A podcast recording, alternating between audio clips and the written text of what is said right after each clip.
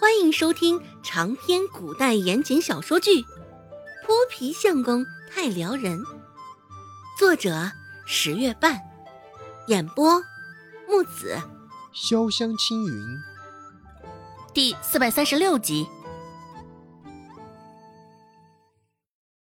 一有空，孟婆子就逮着大志打探起来，问道：“大志，你这家里还有什么人在啊？”孟婆子还没有忘记先前心头生出的计谋，撮合大志与周宪在一块儿。最近，孟婆子对这个大志的时候，脸上都是一副极尽谄媚之状，眼皮耷拉之下的三角眼本就小，偏生孟婆子还眯着眼睛，一眼看去，孟婆子就像没有睁着眼睛一般，一口牙齿稀稀落落。嘴巴就像皱皱巴巴的菊花一般，只是对着大志的时候，这朵菊花又绽开了，画面诡异极了。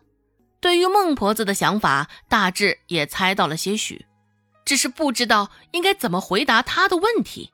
现在也只好向着一旁的周芷求助。周芷只以为这是勾起了大志的伤心事儿，本就丧失了记忆，现在孟婆子还这般拷问。无异于雪上加霜，也无异于在为难大志。不过，碍于一开始周芷就没有将大志的情况老实告诉孟婆子，为了让孟婆子同意让他住下，周芷隐瞒了大志的病情。现在还真的不好回答。没有得到大志的回答，孟婆子也没有多想什么，没有生气，反倒是脸上的笑容加深了几分。孟婆子本就不是什么好脾气的人，现在为数不多的好脾气也给了大志。眯着眼睛，孟婆子暗自琢磨着：这个问题能让大志这般为难，莫不会是因为大志的双亲都已经不在世？若真是这样，合着那更好了，让大志入赘周家，周家也不愁香火传递了。不用再将这个问题寄托在周文斌的身上了。更何况，若是他双亲不在世，日后周家就是他唯一的归属，孟婆子日后也能够理所当然的享用他挣来的银两。想到这儿，孟婆子的眼前仿若已经出现了一幅活色生香的美好画面。原本眯着的眼睛，现在因为心情愉悦。更是眯得只剩下一条缝隙。孟婆子试探性的问道：“你的双亲知道你现在在这儿吗？”大志摇摇头，回答道：“他们不知道。”孟婆子微不可察的皱了皱眉头：“怎么现在听他的意思又是双亲健在？”没有放弃，孟婆子又接着试探道。看你身上的衣着，又看你识字，想必家境也是不错的。你就这般一声不吭的来我们周家，你爹娘若是晓得了，岂不会大发雷霆？大志回答道：“周芷救了我，我现在来这报恩也是应该的。”听到这儿，孟婆子眼睛一亮：“报恩。”这个理由好啊！若是能够以这个由头让大志娶了周姓，不知道能不能行。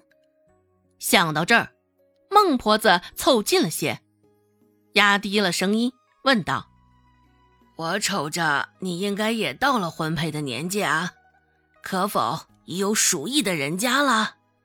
大志摇摇头，孟婆子眼中的贪婪与狡猾之色更是明显。周芷不傻，在一旁看着孟婆子这般，也是明白了她在打什么主意算盘。只听得孟婆子接下来又继续问道：“我家大姓向来勤劳能干，哼，你觉得如何？”此时大志啊，而周芷啊啊啊！孟婆子脸上还带着点点期待的神色。等待着大志接下来的回答，似乎只要大志说上半个好字，孟婆子就能立即将他与周兴就地立即送入洞房。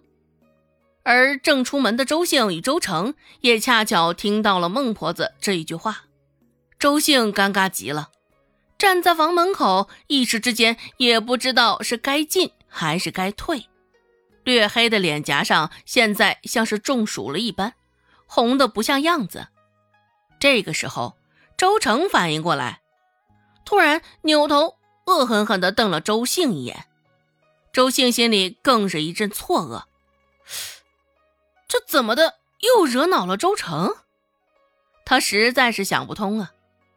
也是，周成喜欢大志，从第一天起这份心思就藏下了，自然也不懂周成的那番怀春心思。现在听到孟婆子的话，周成喜欢的男子却要被推给周兴，周成还能开心的起来吗？在周成眼中。周兴与周芷就是一丘之貉，两个人是深入骨子里的坏呀，整天就琢磨着不让他痛快。指不定孟婆子这回有这样的想法，也是两个人存心使的坏。周成咬牙切齿的想到，看着已经尴尬到石化状态的周兴，周芷忍不住开口劝道：“奶。”大姐还小的，距离极地还有几年时间嘞。孟婆子甚是不满的斜了他一眼，双手交叉着说道：“哼，小什么小？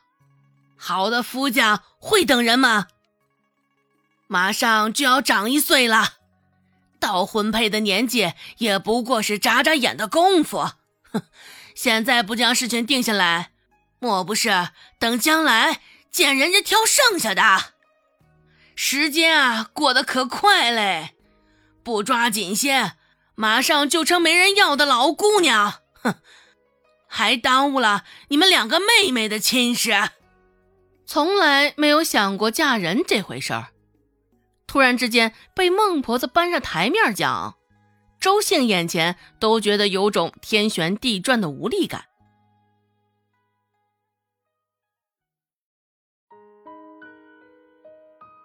本集播讲完毕，感谢您的收听。感兴趣，别忘了加个关注，我在下集等你哦。